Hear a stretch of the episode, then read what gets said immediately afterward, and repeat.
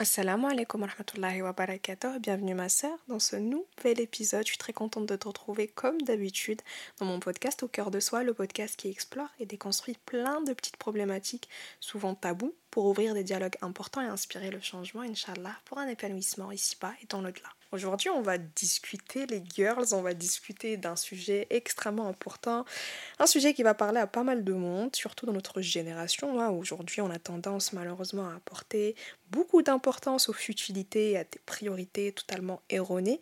On appréhende les choses de la mauvaise manière parce que nos cerveaux, justement, sont manipulés par ce qui nous entoure. On est dans une époque où les relations et le mariage sont devenus extrêmement compliqués parce que de nos jours, justement, on a établi comme normalité des choses interdites par Allah. Et donc, on prend souvent le mauvais chemin en espérant arriver à un but noble, et donc on essaye en quelque sorte de rendre légitime un parcours haram en se disant que ça va nous mener vers du halal. Alors que bien évidemment, si on commence par du haram, toute la suite sera haram. Et si on commence par du haram, on commence sur des mauvaises bases, sur une fondation tout simplement fragile et ça va se détruire tôt ou tard. Alors aujourd'hui, on va pas forcément faire un épisode dédié qu'au mariage, dans le sens où ça, c'est un sujet extrêmement important sur lequel je vais consacrer un épisode beaucoup plus lent, plus en détail, etc. Mais on va discuter entre filles et je vais vous dire justement, selon moi, les conseils que je vous donne sur ce que vous devez chercher euh, chez un homme, tout simplement, sur ce que vous devez regarder et porter l'attention avant le mariage, quels sont les critères importants à ne pas négliger, parce qu'aujourd'hui, les filles, vous le voyez, vous le savez, lorsqu'on demande euh, à la plupart des filles, etc., ou des personnes, pourquoi elles veulent marier cette personne-là, ils vont vous dire je l'aime. Vous dire c'est la personne que j'aime, je lui porte de l'affection, etc. Mais vous le savez, mes chères sœurs, qu'il se peut que vous aimiez une chose alors qu'elle vous est néfaste, il se peut que vous détestiez une autre alors qu'elle vous est un bien. Allah sait alors que vous, vous ne savez pas. Donc, dès le départ, je préfère déconstruire ça dès le début. On ne marie pas seulement parce qu'on aime. Cet amour-là, déjà avant le mariage, j'en ferai un podcast, mais déjà sachez que c'est quelque chose de tout à fait futile parce qu'en fait, on pense aimer une personne alors que c'est une affection temporaire qui n'est pas basée sur grand-chose de solide. Quand je dis ça, c'est dans le sens où vous aimez la personne parce que peut-être vous passez des beaux moments avec elle, vous entendez bien avec elle, mais lorsqu'on vous pose la question, est-ce qu'elle a vraiment des critères que vous recherchez? Est-ce que cette personne-là vous donne la paix? Est-ce que cette personne-là vous respecte? Est-ce que cette personne-là vous donne sakina dans un mariage, les important et Allah le dit dans le Coran. Il vous a donné des épouses pour que vous viviez en tranquillité avec elles. Il a utilisé le terme sakina, la paix, la sérénité. Donc si dès le départ, juste parce que vous aimez bien quelqu'un, vous ignorez des points négatifs de cette personne-là, parce qu'on quand on aime en général, malheureusement, le cœur va se réveiller, la raison va baisser. Donc on va faire abstraction de plein de choses importantes parce qu'on aime la personne. C'est pour ça qu'Allah nous le dit aussi qu'il faut rester rationnel avant. Il faut pas en fait s'aventurer dans des eaux dangereuses parce qu'en fait à partir du moment où il y a l'émotion qui est impliquée, bah, en fait le cerveau va faire un pas en arrière et en fait peu importe les red flags on va dire qu'on voit devant nous, qu'on aime bien la personne, on va se trouver des excuses, on va lui trouver des excuses, et du coup on va passer à côté de très gros red flags qui vont faire en sorte que bah, notre paix, Sakina qu'on doit chercher en premier lieu, soit totalement envolée après le mariage. Donc les filles, on ne marie pas quelqu'un seulement parce qu'on l'aime bien, on ne marie pas quelqu'un juste parce qu'il est dans le din. Quand je dis ça, attention, bien évidemment que la religion c'est le plus important, il faut regarder vraiment le rapport de la personne à Allah, etc. Mais il y a aussi le caractère, le bon comportement. Une personne peut très bien être dans le din et pourtant par exemple avoir des problèmes de colère, être vulgaire, avoir plein de petits défauts comme ça. Je ne dis pas qu'on doit trouver quelqu'un de parfait. De toute façon, la perfection n'existe pas, mais ce que je veux dire, c'est qu'il y a des choses sur lesquelles on ne doit pas faire de concessions. C'est toi, ma soeur, qui sais le mieux quelles sont les choses sur lesquelles tu es vraiment strict et les choses sur lesquelles tu peux trouver un terrain d'entente avec ton mari plus tard. S'il a des problèmes de colère, il a 24 vulgaire, il est agressif, ben en fait tu sais à l'avance que tu vas pas avoir un quotidien en paix avec cette personne-là. Donc en fait, parfois dites-vous que l'être humain est tellement injuste envers soi-même qu'il risque même d'aimer ce genre de personne. Genre aimer une personne qui est violente envers nous, aimer une personne être sous emprise, ne pas pouvoir en fait se détacher de cette personne-là. Et c'est pour ça que ces personnes-là ont besoin d'aide, c'est souvent pas leur faute, c'est vraiment inconscient. On va faire des choses qu'on a toujours connues, on va vers des choses qui vont réveiller peut-être nos traumatismes. C'est pour ça quand je vous dis que cette affection-là avant le mariage, c'est pas quelque chose de solide et sur lequel vous devez baser votre mariage, c'est vraiment parce que ça peut être sorti de plein de choses néfastes. Par exemple, je sais pas, euh, vous avez un trauma, vous avez un manque d'affection, une dépendance affective, ben en fait vous allez aimer le premier venu, peu importe à quel point il vous traite mal, juste pour combler ça. Vous voyez, c'est pour ça que je dis qu'on doit guérir avant de prendre ce chemin-là du mariage, et surtout on doit faire attention à ce qu'on soit pas en fait dans cet inconscient. C'est pas l'inconscient qui prend le dessus, on soit consciente de nos choix, et surtout on ne marie pas quelqu'un parce que seulement on l'aime bien ou parce qu'il est dans le jean, etc. Faut regarder le tout en fait, faut regarder le comportement, faut regarder le caractère, faut regarder plein de petits points importants parce qu'une fois que l'engagement est là, bah en fait, je vais pas dire que c'est trop tard, mais c'est beaucoup plus compliqué de s'en défaire.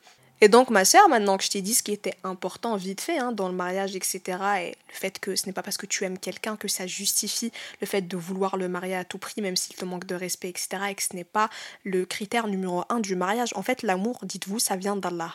C'est Allah qui va le mettre dans votre cœur après le mariage. L'affection, ça vient d'Allah. La rahma, ça vient d'Allah. Par contre, la paix, la paix, on a la main là-dessus aujourd'hui. C'est-à-dire que quand on choisit quelqu'un, faut regarder loin. Est-ce que cette personne-là, ça sera un bon père pour mes enfants? Si vous ne voulez pas d'enfants, est-ce que ça va être un havre de paix pour moi? Est-ce que cette personne, quand je vais aller la voir, elle va me stresser davantage? En fait, vous le savez très bien, si vous rentrez la journée peut-être de vos cours, de votre travail et que vous vous êtes plus stressé en fait à la maison qu'à l'extérieur, bah en fait ça pose problème. C'est là où on commence à se poser des questions parce que justement en fait votre partenaire, ça doit être la personne vers laquelle vous vous tournez lorsque vous êtes stressé justement. C'est pas la personne qui est cette personne-là qui va, on va dire, intensifier votre stress. Donc maintenant, ma sœur, j'aimerais m'adresser à toi et à toutes mes sœurs si vous avez du mal à lâcher une personne aujourd'hui qui justement présente ces critères-là néfastes, qui te donne pas la paix, qui te respecte pas, etc.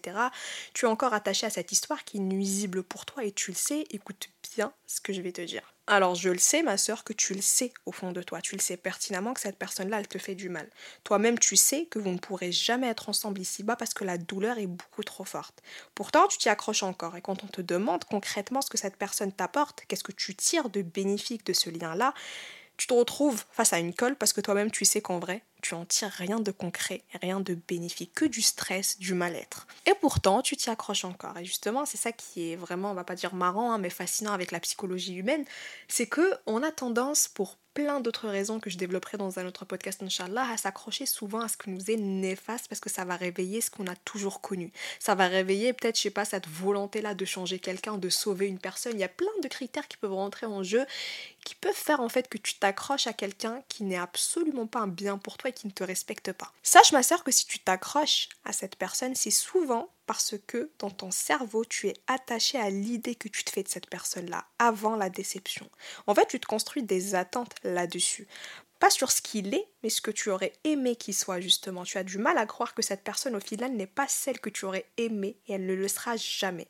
Et tu as beau te battre de toutes tes forces, hein, essayer de changer, si cette personne décide de rester comme elle est et ne jamais changer elle-même en premier lieu, tu n'es pas psy, tu n'es pas assistante maternelle, tu n'es pas en fait... Euh, sa maman, tout simplement. Donc ce n'est pas à toi d'affronter ce stress-là permanent à partir du moment où tu vois que cette personne ne t'apporte pas du bien, tu essayé de faire en sorte qu'elle le fasse, t'as essayé de ton mieux, prends tes clics et tes claques, franchement, et faut partir. Parce que ma sœur, sache qu'à chaque fois que tu pars pas et que tu fais des va-et-vient envers cette personne-là, tu es de plus en plus faible émotionnellement. Donc si tu veux sortir de ce cercle vicieux, tu dois déjà être consciente de ta faiblesse face à cette personne. Et ce n'est pas une honte, tu es humaine, c'est normal, c'est naturel que le corps s'attache aux gens, mais tu dois prendre conscience aussi que cet attachement doit être contrôlé. Tu ne dois pas te mettre dans une situation, par exemple, où tu es confronté à la tentation, où tu ne peux pas contrôler tes émotions, donc tu dois être ferme sur toi-même dès le départ.